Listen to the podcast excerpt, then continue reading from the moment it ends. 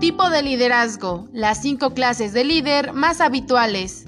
Número 1. Liderazgo Fire.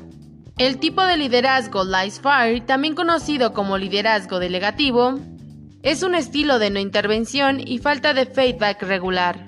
El nombre hace referencia a la palabra francesa dejar pasar o dejarlo ser. Ventajas. Para algunos empleados, la autonomía es liberadora, mejora la creatividad y ayuda a sentirte más satisfecho con el trabajo que se realiza. Desventajas. Hay que tener en cuenta que no todos los empleados poseen esas características. Este estilo no es apropiado cuando se trabaja con empleados que no poseen las competencias arriba mencionadas.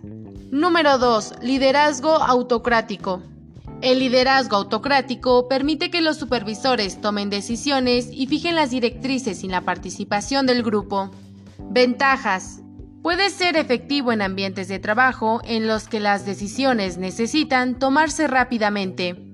También parece ser altamente efectivo con empleados que requieren una vigilancia estrecha sobre las actividades.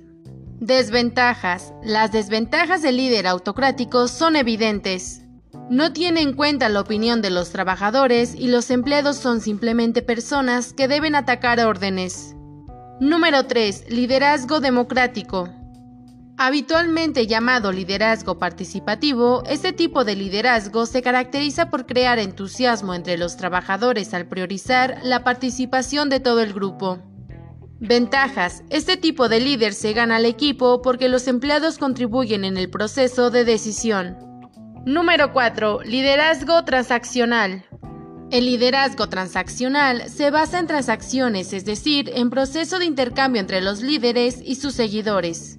Los seguidores reciben premios por su desempeño laboral y el líder se beneficia porque ellos cumplen con las tareas. Ventajas. Es un tipo de liderazgo orientado a los objetivos y por tanto los seguidores son motivados con recompensas por los resultados conseguidos. Desventajas. El perfil de seguidor del líder transaccional es un individuo racional motivado por el dinero y otros beneficios o recompensas cuyo comportamiento es bastante predecible. Número 5. Liderazgo transformacional. Los líderes transformadores emplean niveles altos de comunicación para conseguir los objetivos y aportan una visión de cambio que consiguen transmitir a los empleados. Ventajas. Este es uno de los tipos de liderazgo que aportan mayor flexibilidad al funcionamiento de las empresas. El liderazgo efectivo no se basa en hacer discursos o ser querido. El liderazgo se define por los resultados. Peter Drucker